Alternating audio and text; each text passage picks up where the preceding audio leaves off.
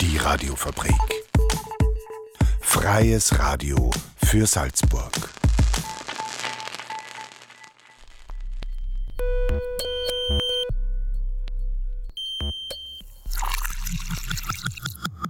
Unerhört. Der Infonahversorger auf der Radiofabrik. Jeden Donnerstag um 17.30 Uhr. Radiofabrik.at slash unerhört.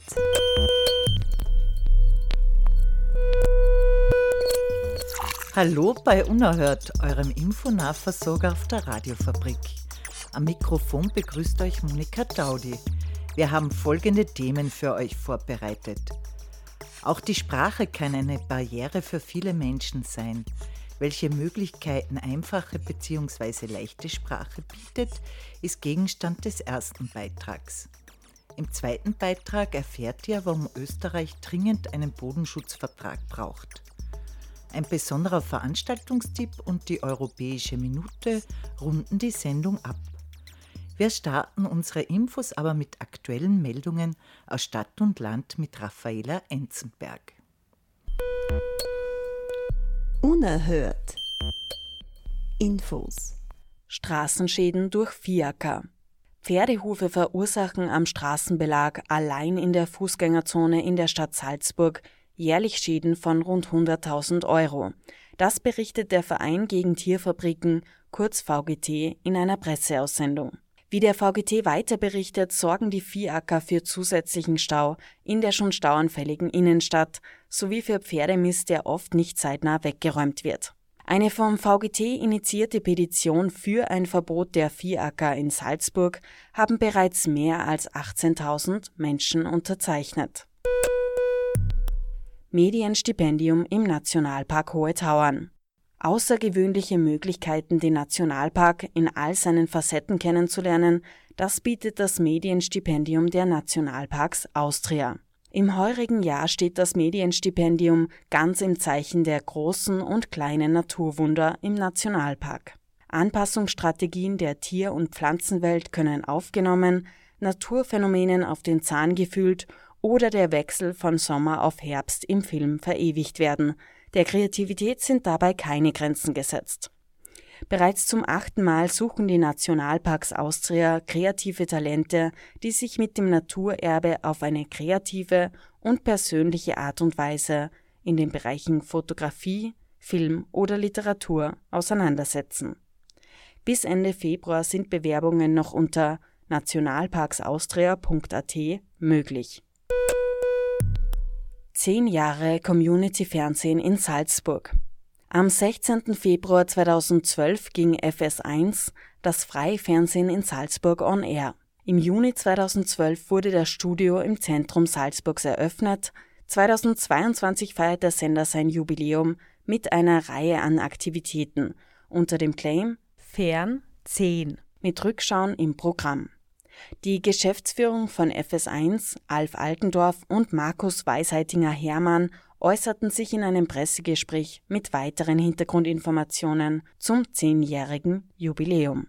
Community Medien sind Netzwerkprojekte. Das heißt, dieses Projekt FS1, dieser Sender, besteht primär aus Kooperationen. Wir haben 20 Kooperationspartner aktuell, plus den Organisationen, die Vereinsmitglieder sind, sind es, glaube ich, dann 30 circa.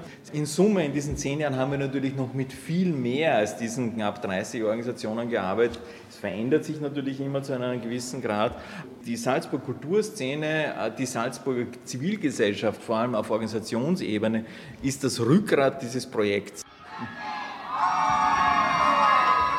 Mit diesem Fernsehen als Grundclaim, den wir in verschiedenen Variationen auflegen werden, äh, werden wir also das nächste, die nächsten sechs Monate in unserer Außenkommunikation und Öffentlichkeitsarbeit bestreiten. Nebenbei natürlich gibt es jede Menge Glückwünsche, die ins Programm einfließen werden und natürlich äh, jede Woche einen neuen Rückblick. Aktuell läuft eine der ersten Produktionen, Waste Cooking, hat später den Weg nach in den ORF gefunden und äh, diese erste Folge, die wir im aktuellen Wochenprogramm sehen können, zeigt auch noch, wie hier herinnen, ohne dass es dieses Studio gab, produziert wurde. Gefeiert wird der 10. Geburtstag von FS1 mit einer großen öffentlichen Party am 2. Juli 2022.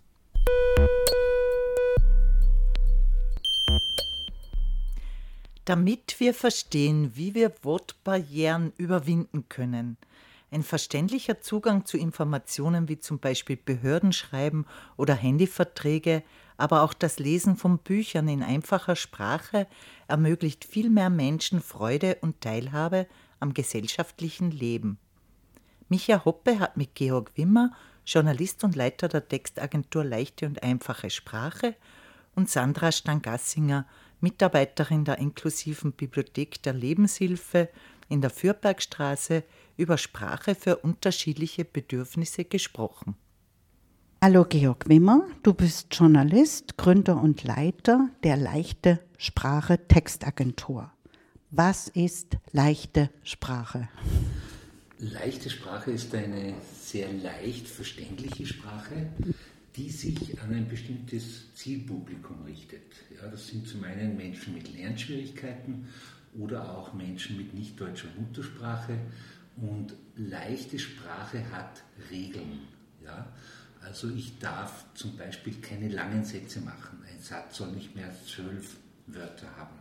Oder ich verzichte nach Möglichkeit auf die Möglichkeitsform. Ja? Mhm. Oder ich verzichte auf die Mitvergangenheit. Also ich würde nicht sagen, ich ging ins Schwimmbad, sondern ich würde sagen, ich bin ins Schwimmbad gegangen. Die mhm. leichte Sprache ist dann näher an der Alltagssprache.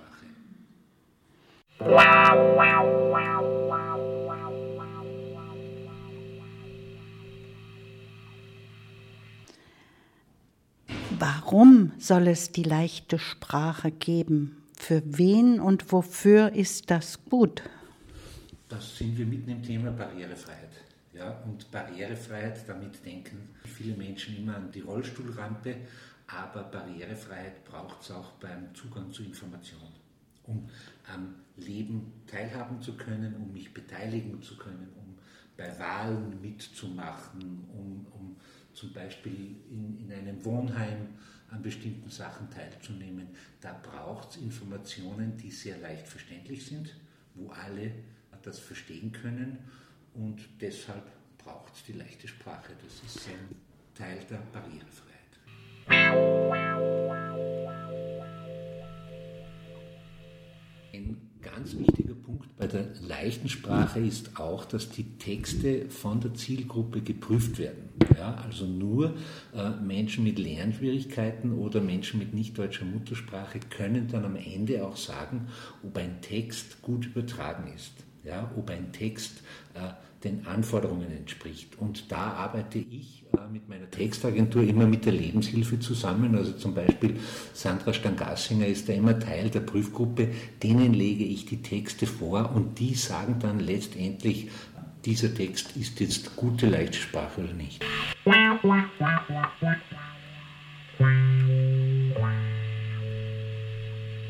Sandra Stangersinger, du arbeitest in der ersten inklusiven Bibliothek, die die Lebenshilfe Salzburg gegründet hat. Ihr arbeitet ganz eng mit der Textagentur und Georg Wimmer zusammen und du bietest darüber hinaus auch Lesungen an.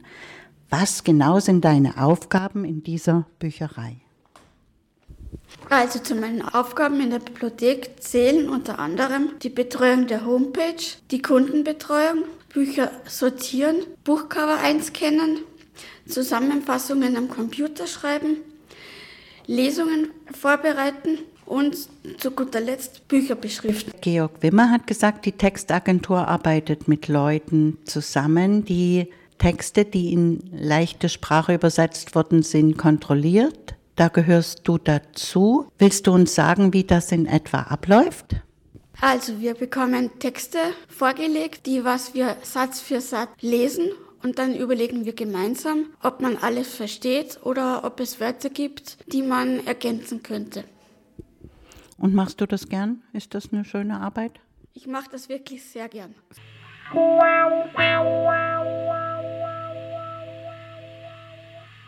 Leichte Sprache und Schönheit der Sprache, ist das ein Widerspruch? Diese Kritik kommt immer und zwar von Menschen, die einen sehr hohen Bildungsstandard haben und auch eine, eine sehr hohe Erwartung haben. Und da sagen sie immer, ja, da geht das, das Deutsch geht verloren, wenn man Sätze einfach macht. Und das Beispiel, das ich dann immer bringe, das ist der Handyvertrag. Ja? Der ist sicher nicht leicht verständlich und ist auch nicht schön. Ja? Also, dass ein Text schwer ist, ist ja nicht gleichzeitig, dass er schön ist. Die andere Frage ist, ob man zum Beispiel literarische Texte stark vereinfachen soll. Äh, Literatur in leicht verständliche Sprache zu bringen, also mhm. das zu, zu vereinfachen. Mhm. Ja? Und weil eben das das Argument war, dass die Schönheit der Sprache verloren mhm. geht. Und da gibt es sehr schöne Beispiele. Ja, es gibt in Deutschland einen Verlag, der hat sich spezialisiert, Klassik der Weltliteratur, von Moby Dick bis, was weiß ich, Chick, so ein, ein Jugend, mhm. ein Roman für, für Jugendliche auch. Und das ist sehr schön, wirklich vereinfacht auch und wo auch dieser, diese Stimmung und eine gewisse Sprachmelodie und so weiter gut mitgenommen worden ist. Zum Beispiel, weil ich das Beispiel Chick genannt mhm. habe, also mhm. wird heute als Jugendroman verstanden, mhm. äh, geschrieben hat dieses Buch der Wolfgang Herrendorf. Und der ist an einem Gehirntumor mhm. verstorben mhm. und hat aber im Laufe seines Lebens oder gegen Ende hin die Einschränkungen miterlebt, mhm. ja, die das mhm. mit sich mhm. gebracht hat. Und der hat sich dann auch, der war zu Lebzeiten auch sehr damit einverstanden, dass sein Text, also sein Roman in eine einfachere Sprache übertragen wird. Und ich sage aber auch einschränkend, es gibt manche Texte, die würde ich nicht vereinfachen. Mhm. Also Thomas Bernhard Ah, das mhm. ist so, mhm. der wiederholt sich oft und die Leute loben die Musikalität, die genau durch diese ja, vielen ja. Wiederholungen zustande kommt.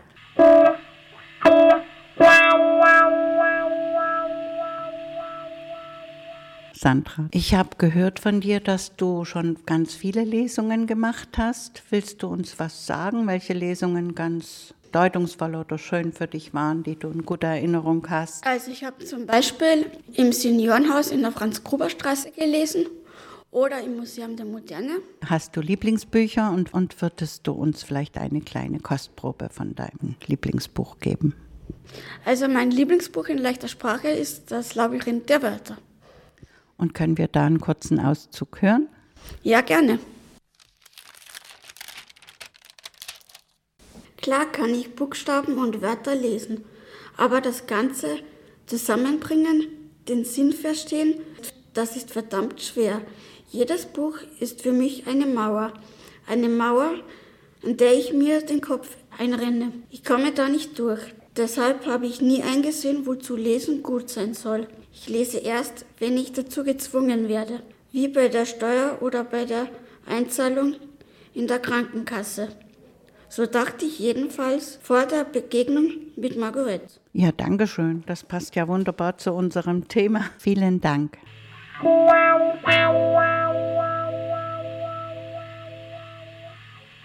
Der Unterschied zwischen leichter und einfacher Sprache. Einfache Sprache richtet sich an alle.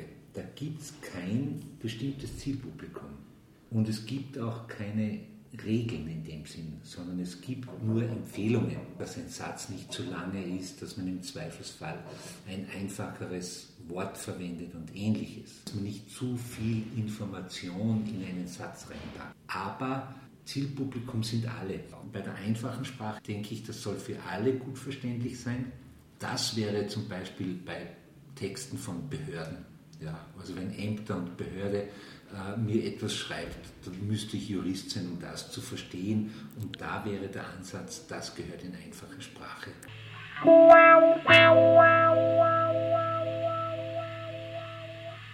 Was findest du zu diesem Thema noch sehr unerhört?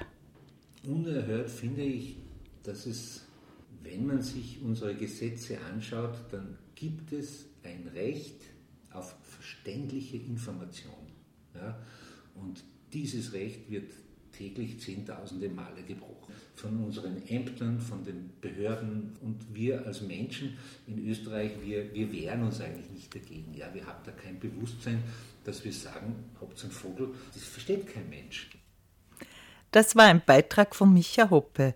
Sie hat mit Georg Wimmer über die leichte bzw. die einfache Sprache und die damit verbundenen Erfahrungen aus seiner Textagentur gesprochen. Einfache und leichte Sprache sind wesentliche Forderungen, um Texte zu verstehen und damit Barrieren zu überwinden.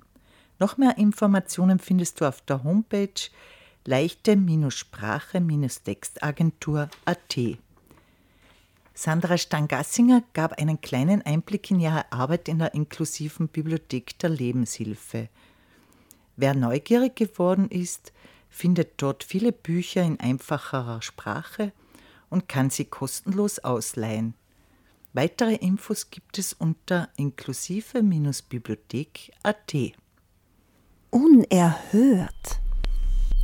Der Infonahversorger auf der Radiofabrik. Radiofabrik.at slash unerhört. Wir verbauen in Österreich jeden Tag 11,5 Hektar. Knapp die Hälfte davon wird versiegelt. Das sagt Maria Schachinger, WWF-Bodenschutzsprecherin. Österreich ist damit in Sachen Verbauung bereits jetzt im internationalen Spitzenfeld. Wie viel Natur darf dem Betonieren noch zum Opfer fallen? Und warum es einen Bodenschutzvertrag für Österreich braucht? Darüber hat sich Marina Wetzelmeier vom Radio Froh weiter mit der WWF-Bodenschutzsprecherin unterhalten. Österreich liegt ja beim Bodenverbrauch im internationalen Spitzenfeld ähm, laut WWF und der Flächenfraß wächst in Österreich schneller als die Bevölkerung. Äh, haben Sie dazu ein paar Daten oder Zahlen? Wie kann man sich das vorstellen? Wie viel Fläche geht da verloren? Ja, da ist Österreich einfach gerade auf einem sehr hohen Wert unterwegs. Nämlich wir verbauen gerade jeden Tag 11,5 Hektar und knapp die Hälfte davon wird auch versiegelt. Versiegelt heißt in dem Fall mit einer wasserundurchlässigen Schicht wie Beton oder Asphalt überzogen.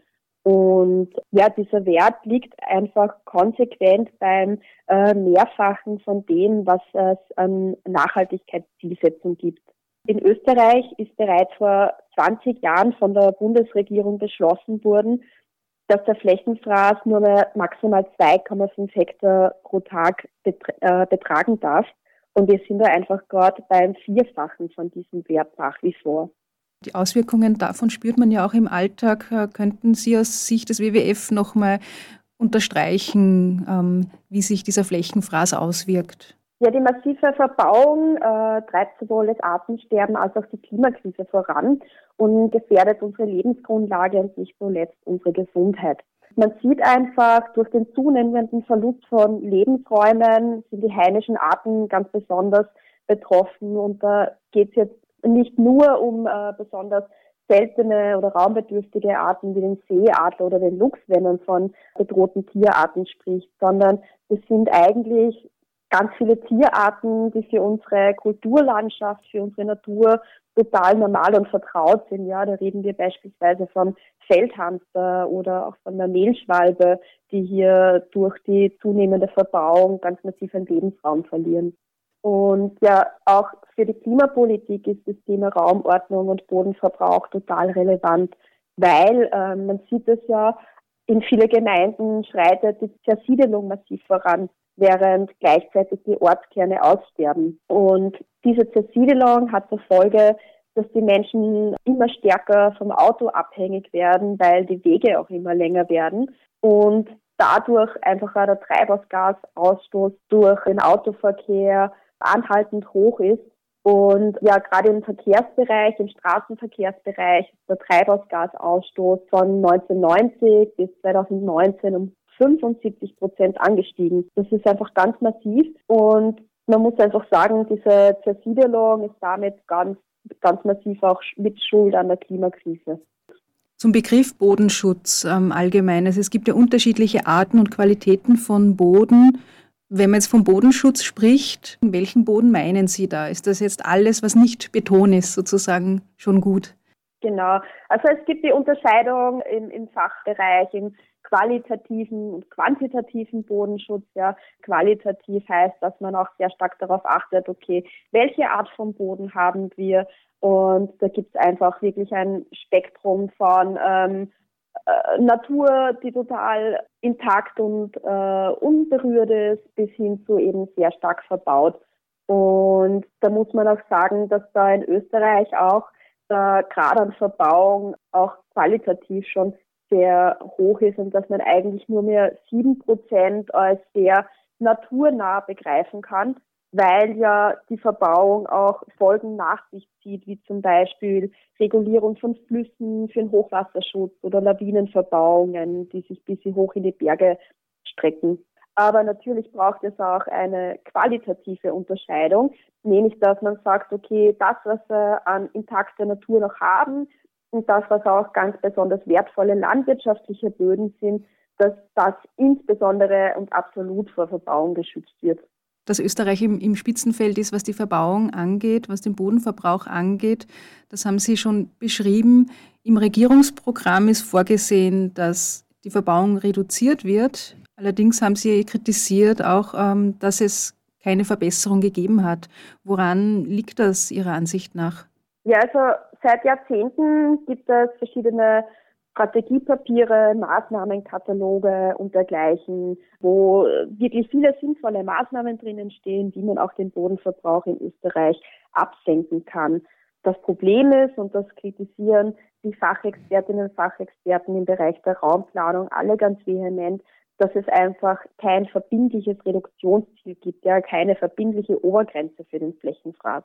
Was erwarten Sie sich jetzt von diesem, dieser neuen Bodenschutzstrategie? Sie haben in einem anderen Interview auch schon mal gesagt, dass es eigentlich jetzt auch schon genug Strategien gibt, die man umsetzen könnte. Genau. Wichtig ist, dass es hier einen Bodenschutzvertrag gibt, der auch von allen Entscheidungsebenen, Bund, Länder und Gemeinden vereinbart wird mit einer verbindlichen Obergrenze. Und zahlreiche Maßnahmen können eigentlich jetzt schon umgesetzt werden. Ganz konkret beispielsweise die Einführung einer Leerstandsdatenbank, verbunden auch mit äh, konkreten Förderungen. Denn Österreich verfügt mit rund 40.000 Hektar an Leerstand über sehr viel leerstehende Häuser, Wohnungen, aber auch Betriebsflächen. 40.000 Hektar, das ist äh, in etwa die Fläche von Wien. Und dass man hierher geht und mit äh, Sanierung und Modernisierungsprogrammen diese leerstehenden Flächen auch wieder auf den Markt bringt, wäre ein erster ganz wichtiger Schritt, um auch die massive Verbauung einzudämmen. Sie haben ja auch eigene Vorschläge zum Bodenschutzvertrag. Ist das auch ein Punkt daraus oder was soll der Bodenschutzvertrag beinhalten? Das Thema Bodenverbrauch ähm, ist, ist eines, das ähm, auch sehr stark eine Querschnittsmaterie ist. Ja, man muss da an ganz vielen verschiedenen Hebel ansetzen. Da geht es zum einen um äh, die konsequente Ökologisierung der Raumordnungsgesetze der Bundesländer, ähm, beispielsweise indem man eben strenge Siedlungsgrenzen festlegt, damit nicht mehr auf der grünen Wiese umgewidmet werden kann. Gleichzeitig braucht es aber auch ein massives Umsteuern bei den finanziellen Anreizen. Derzeit ist nämlich das österreichische Steuersystem und auch die Subventionen so ausgelegt, dass sie eigentlich ja, Naturzerstörung fast schon belohnen. Hier wurde jetzt mit der ökosozialen Steuerreform ein erster Schritt gesetzt. Hier braucht es aber auch konsequente Weiterarbeitung, äh, beispielsweise um die CO2-Bepreisung voranzubringen.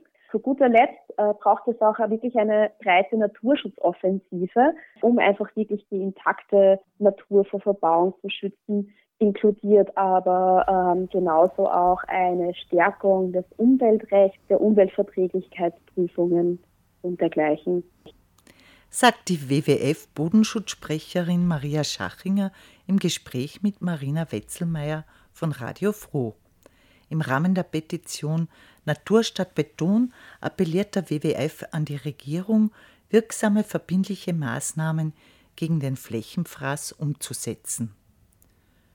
Und jetzt noch ein Veranstaltungstipp der besonderen Art. The Disappointed Tourist im Museum der Moderne. Die Redaktion war bei einer Führung von Tina Teufel, die wir im Folgenden über Ellen Harvey erzählen hören. Ellen Harvey ist eine Künstlerin, die mich schon seit vielen Jahren interessiert. Ganz besonders habe ich sie kennengelernt durch die Arbeit New York Beautification Project, die ich 2002 kennengelernt habe, wo sie sich mit Graffiti-Kunst, der Bedeutung von Graffiti-Kunst und der Bedeutung von Landschaft und Landschaftsmalerei im öffentlichen Raum auseinandersetzt. Und ich fand es immer sehr interessant, wie intensiv sich Alan Harvey eben mit Orten auseinandergesetzt hat, mit gesellschaftlichen Strukturen, mit Fragestellungen von, wie sehe ich eigentlich ein Bild, wie kann ich ein Bild darstellen, was bedeutet das Abbild, bis hin eben zu großen Themen wie politische Umbrüche und so weiter auseinandergesetzt hat und das aber mit einem sehr speziellen Mittel der Malerei als Basis für ihre Installationen. Und das hat mich sehr fasziniert, wie sie da immer wieder einen sehr, sehr weiten Bogen spannt und auf sehr niederschwellige Art und Weise eigentlich Themen anspricht, also ohne eben belehrend mit erhobenem Zeigefinger auf Themen eben hinzuweisen, sondern eigentlich eben die Besucherinnen und Besucher einzuladen, sich mit Fragestellungen auseinanderzusetzen, aber auch partizipativ über Spiegel oder über Projekte wie dem Disappointed Tourist teilzuhaben und Teil der Werke selbst zu werden.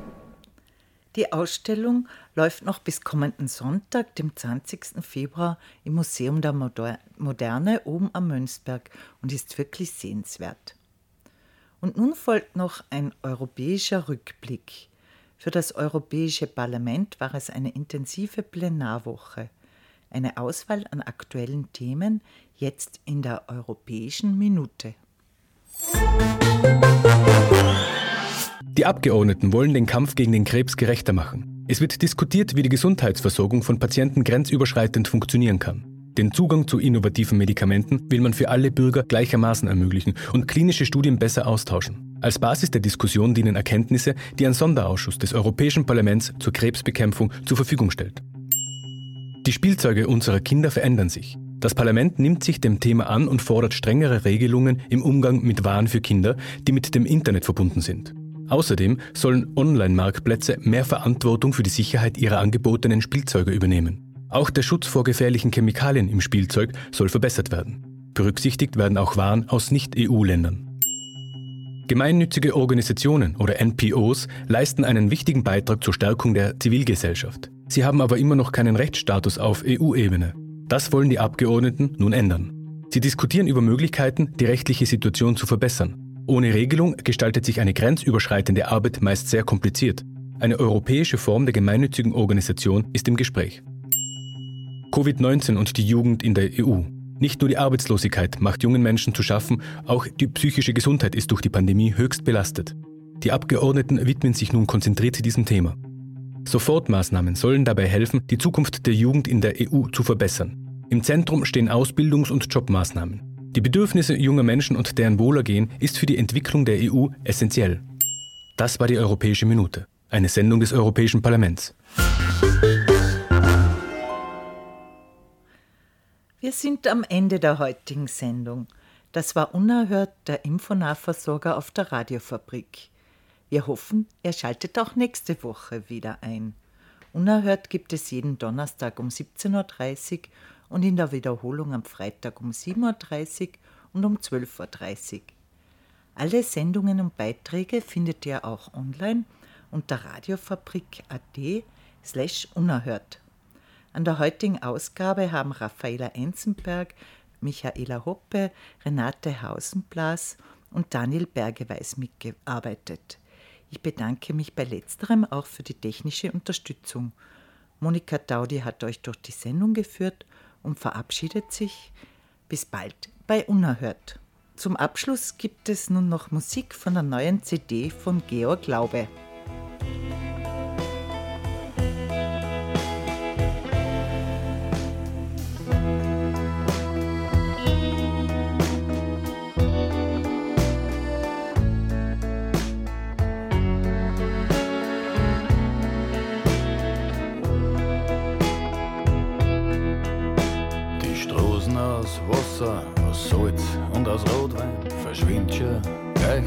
soon.